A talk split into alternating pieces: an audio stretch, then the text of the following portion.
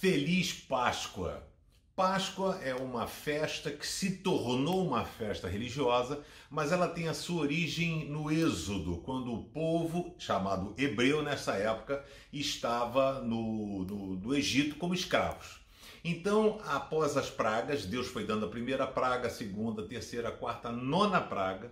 Quando chega a décima praga, que era a morte dos primogênitos, Havia necessidade de orientação que Deus deu a Moisés é que pegasse um cordeiro sem defeito, sem mácula, branquinho, bonitinho, e eh, molasse esse cordeiro, sacrificasse esse cordeiro, pegasse o sangue do cordeiro e passasse nos umbrais da porta, aquela parte de cima né, da porta, o portal, como fala, passasse o sangue do cordeiro ali, o anjo da morte passaria por ali e vendo o sangue, ele iria seguir adiante. O texto de Êxodo, capítulo 12, verso 14, ali nasce a Páscoa, que a palavra pesar no, no, no, hebraico, ela significa passagem, que é exatamente essa ideia do anjo passando ali. E a passagem também simboliza a passagem de uma vida de escravidão para uma vida de libertação em Cristo Jesus. Diz o texto: comemorem esse dia como festa religiosa para lembrar que eu, o Senhor, fiz isso. Você e os seus descendentes devem comemorar a festa da Páscoa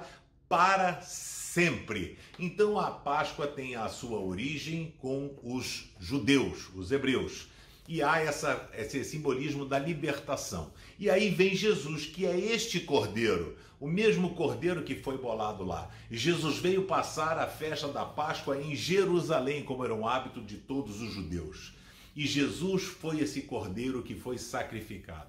E essa festa adentrou aos portões do cristianismo porque Jesus venceu a morte, ressuscitou num domingo de Páscoa. Por isso que nós celebramos a Páscoa, que é o sangue de Jesus passado na nossa vida, nos liberta de uma vida de escravidão para uma vida sem pecado. Jesus é o sentido, o verdadeiro sentido da Páscoa. Que ele, Jesus, possa ser celebrado por você no dia de hoje.